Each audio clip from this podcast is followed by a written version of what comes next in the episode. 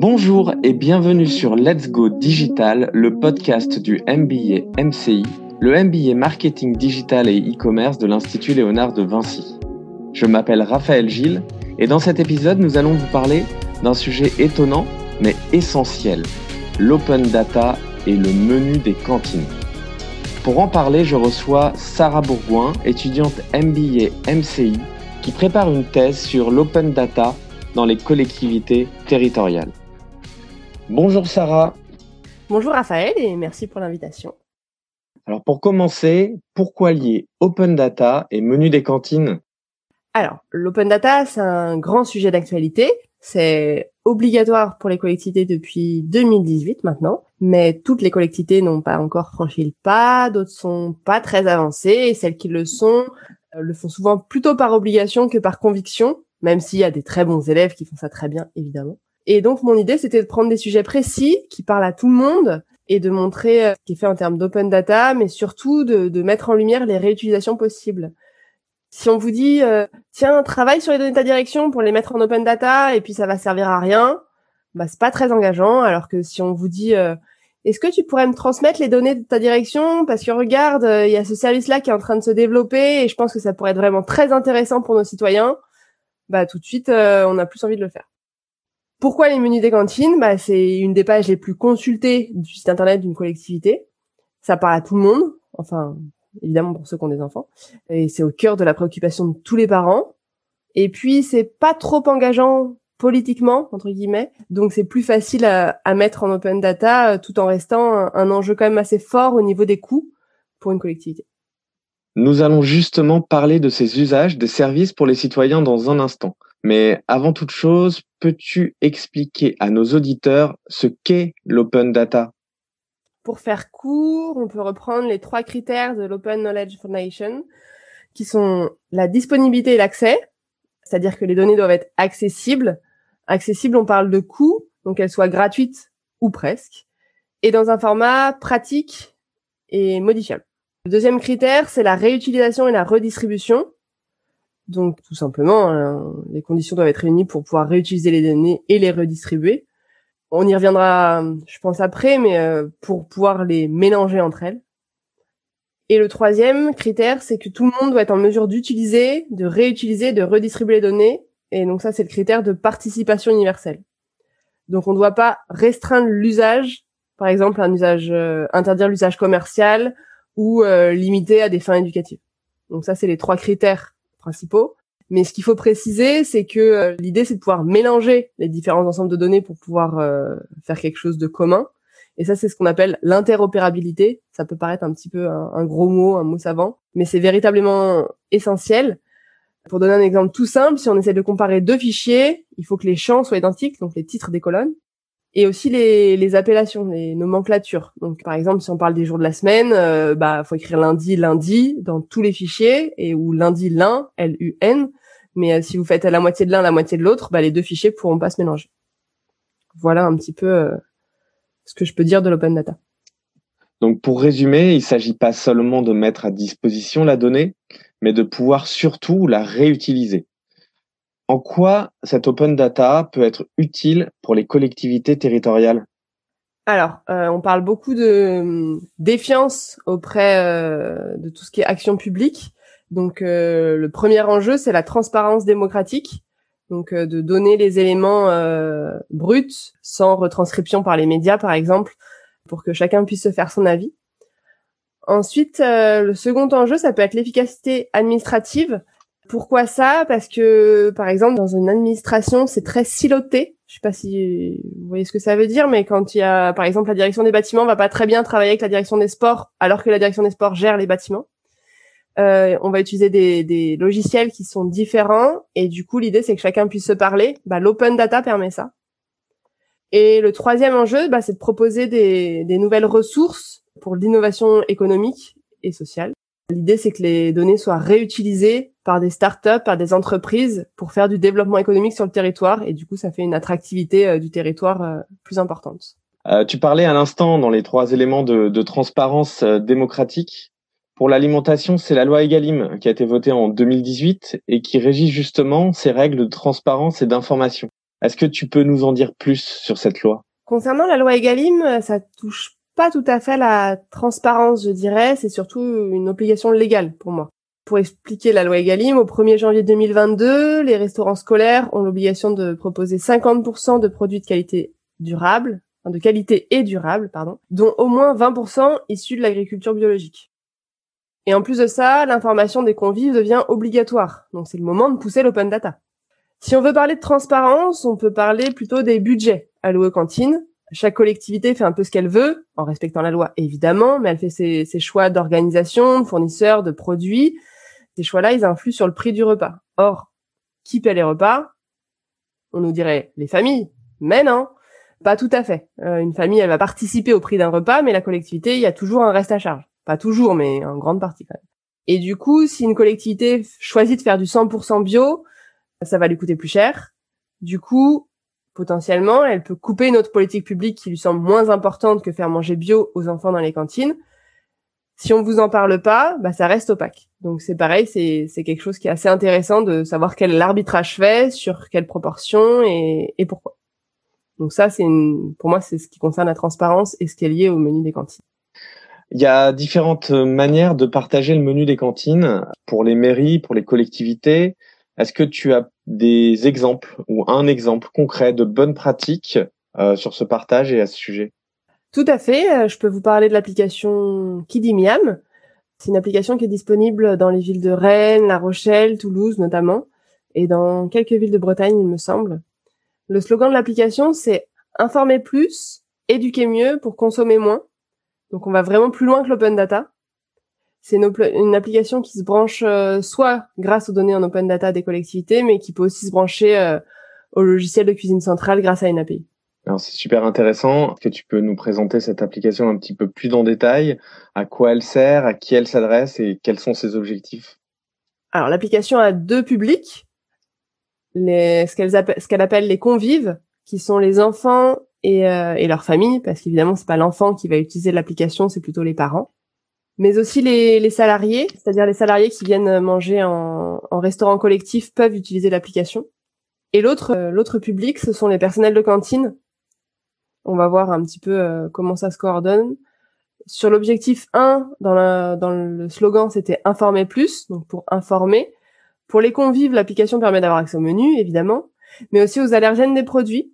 C'est-à-dire que si un enfant est allergique au gluten, le parent peut recevoir une notification et prévenir son enfant, attention, demain il y a ça, le mange pas, ou alerte euh, le personnel de cantine. Il peut avoir accès au label de qualité des produits. Et puis en fonction des options que la collectivité a choisies, il est possible de, de réserver sur l'application, de donner son avis et même de payer. Côté personnel de cantine, L'application contient les procédures, par exemple remise en température, de service. Euh, elle explique comment on présente un plat, euh, une entrée. Bah, vous allez mettre la vinaigrette au dernier moment, vous allez mettre deux tranches de citron comme ci euh, pour que ce soit appétissant pour l'enfant. L'objectif 2, c'est d'éduquer, donc éduquer mieux, éduquer les enfants dès le plus jeune âge. Ça semble très important de leur faire goûter des fruits, des légumes, toutes sortes d'aliments pour préparer le palais plus on, fait goûter jeune et manger varié à un enfant plutôt possible, plus on, perçoit les bénéfices plus tard. Jean-Philippe Delgado, qui m'avait accordé une interview sur son application, euh, me disait qu'on perçoit dans les écoles qui font ça dès, les tout petits que les plateaux pour les collégiens s'améliorent. Et le troisième objectif, c'est de gaspiller moins. Alors justement, ce, gaspillage alimentaire, le, fait de moins gaspiller, on sait que c'est un sujet qui est extrêmement important euh, parce qu'il répond à, à l'enjeu environnemental, à l'enjeu durable. Euh, il est important pour tout le monde, pour toute la société, mais forcément aussi pour les collectivités. Est-ce que tu peux nous expliquer comment, par quel processus on va pouvoir réduire les déchets alimentaires euh, dans le cadre bah, de cette application ou, de, ou du partage de l'open data du menu des cantines en général? Alors là, il faut aller un peu plus loin que le, partage du menu des cantines. On va récupérer évidemment les menus des cantines, mais on va récupérer les données euh, de l'année précédente et de l'année encore précédente, donc N-1 et N-2, du, du présentéisme. Donc on va vraiment au-delà du menu des cantines. Aussi des avis sur les plats, du gaspillage, C'est-à-dire que le personnel de cantine, quand il récupère les plats, il va peser le gaspillage, soit avec une balance, soit avec des poubelles connectées en fonction de, ce qu'on leur met à disposition. Donc toutes ces données-là, elles sont collectées et elles sont mises euh, grâce à une intelligence artificielle. On arrive à faire des calculs. On utilise aussi la météo, les maladies et puis euh, les fêtes religieuses. Toutes ces données-là, grâce à des algorithmes et du machine learning, ça permet d'avoir une précision un mois avant la production pour passer les commandes. Et puis un affinement est fait quatre jours avant le service pour la production en liaison froide et un autre, une autre prévision est faite le jour J avec l'effectif réel de l'école pour savoir ce qu'on ce qu'on doit chauffer, ce qu'on doit sortir. Et l'idée c'est vraiment de produire au plus juste pour pas produire de déchets. Donc on peut pas produire exactement, ce serait trop dangereux, mais produire au plus juste parce que le déchet ça a un coût et si on arrive à économiser sur le déchet, ben on arrive euh, à acheter des produits de meilleure qualité, plus diversifiés et potentiellement plus locaux. Et le dernier avantage euh, de cette application, c'est de faire la tête pensante de votre cantine. C'est-à-dire qu'aujourd'hui, ce sont les chefs qui ont toute cette, qui connaissent cette historique, qui connaissent leur cantine, qui connaissent leurs élèves, leurs enfants, leurs goûts, etc. Si votre chef il s'en va, bah vous avez vous perdez toute la donnée avec euh, l'application et l'intelligence artificielle, en cas de changement de gérant ou de chef, on peut euh, garder la même latitude et avoir les mêmes prévisions pour l'année suivante. Enfin, avoir des prévisions différentes, mais avoir des prévisions pour l'année suivante. Et justement, quand on parle de gaspillage, est-ce que tu peux nous donner une ordre d'idée du volume, en tout cas de, du, du, de ce que ça représente le gaspillage et les progrès qu'on peut faire qui sont liés justement à ce gaspillage alimentaire, en particulier dans les cantines? Tout à fait. Il faut savoir qu'aujourd'hui, c'est 3,8 euh, milliards de repas par an qui sont jetés. Donc c'est absolument énorme. Et euh, il y a un objectif national qui est de réduire le gaspillage de moitié d'ici 2025. Donc ça veut dire que d'ici 2025, si les outils fonctionnent mieux, eh bien on pourra économiser 1,9 euh, milliard de repas jetés chaque année. C'est ça. Donc c'est un point, on le voit, qui est important. Il y a un autre point qui est très important et de plus en plus dans l'air du temps, c'est le euh, fait de d'avoir un équilibre alimentaire et en particulier quand on devient parent, c'est quelque chose qui est très important et on veille à assurer un équilibre alimentaire euh, pour les enfants. Est-ce que tu peux euh, nous dire, est-ce qu'on peut imaginer justement des outils qui sont basés sur tous ces éléments qu'on aborde ici et notamment l'open data sur les menus des cantines qui pourront permettre à terme voilà d'améliorer de d'aider les parents à, veiller à cet équilibre alimentaire des enfants? Bah déjà au départ l'open data il y en avait pas. Ensuite il y a des applications qui sortent comme Kidimiam qui nous proposent euh, énormément de solutions pour euh, discuter autour de l'alimentation et réduire le gaspillage alimentaire. Donc on peut imaginer euh, énormément de choses. Après c'est vraiment dans l'ordre de l'imaginaire, mais je peux donner des idées comme ça s'il y a des développeurs qui nous écoutent.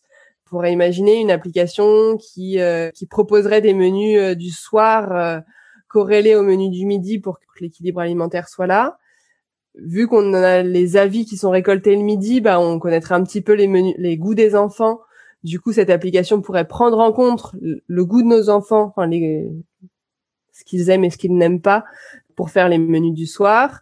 Et puis, si on a envie d'aller encore plus loin, on pourrait avoir cette application, elle, ça pourrait nous sortir notre liste de courses avec des prix en fonction de tel magasin, tel magasin et tel magasin. Et cette prix-là, il est plus cher parce que euh, l'empreinte carbone est moindre euh, et on, a, on achète plus local on peut vraiment aller très très loin dans, dans les outils qui pourront être développés dans le futur. Voilà, donc aujourd'hui, tu lances un appel à tous les entrepreneurs pour euh, se baser sur, euh, sur cette donnée et développer des, des outils et des applications euh, qui vont vraiment changer notre, notre façon d'aborder nos repas de la semaine. Exactement, comme ça, plus besoin de réfléchir, on est sûr que ça plaît à notre enfant et en plus, on consommerait local, potentiellement peut-être bio, sans empreinte carbone, sans faire venir des, des fruits du bout du monde.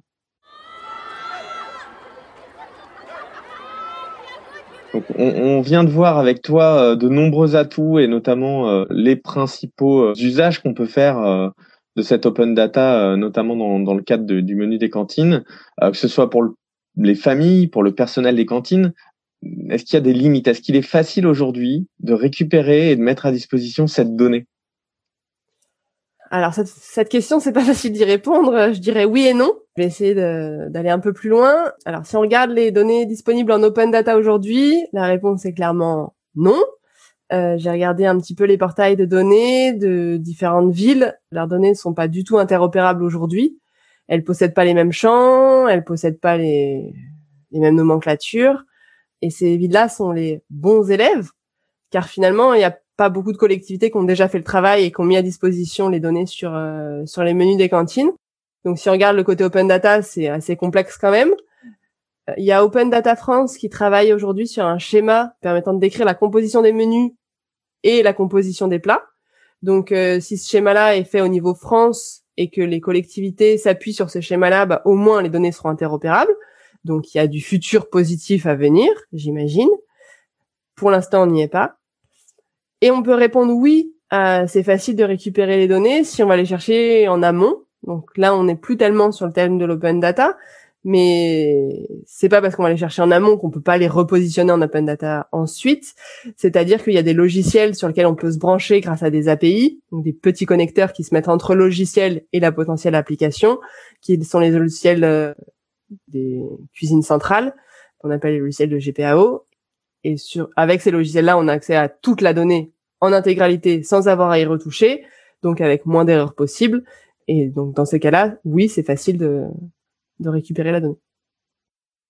Pour le développement de l'open data dans les collectivités territoriales, on le voit avec ce que tu viens de dire, il y a encore quelques freins, mais ce qu'on voit surtout, grâce à ton éclairage, ce sont les nombreux usages et tous les atouts qu'elle peut représenter. C'est bien ces usages et ces atouts que tu voulais mettre en avant Exactement, et qu'il y a beaucoup d'opportunités et, et qu'il faut partager en open data. En tout cas, merci infiniment. Sarah Bourgoin, merci beaucoup. C'était un épisode de Let's Go Digital, le podcast du MBA MCI, avec Sarah Bourgoin et Raphaël Gilles. Merci de nous avoir suivis et à très bientôt.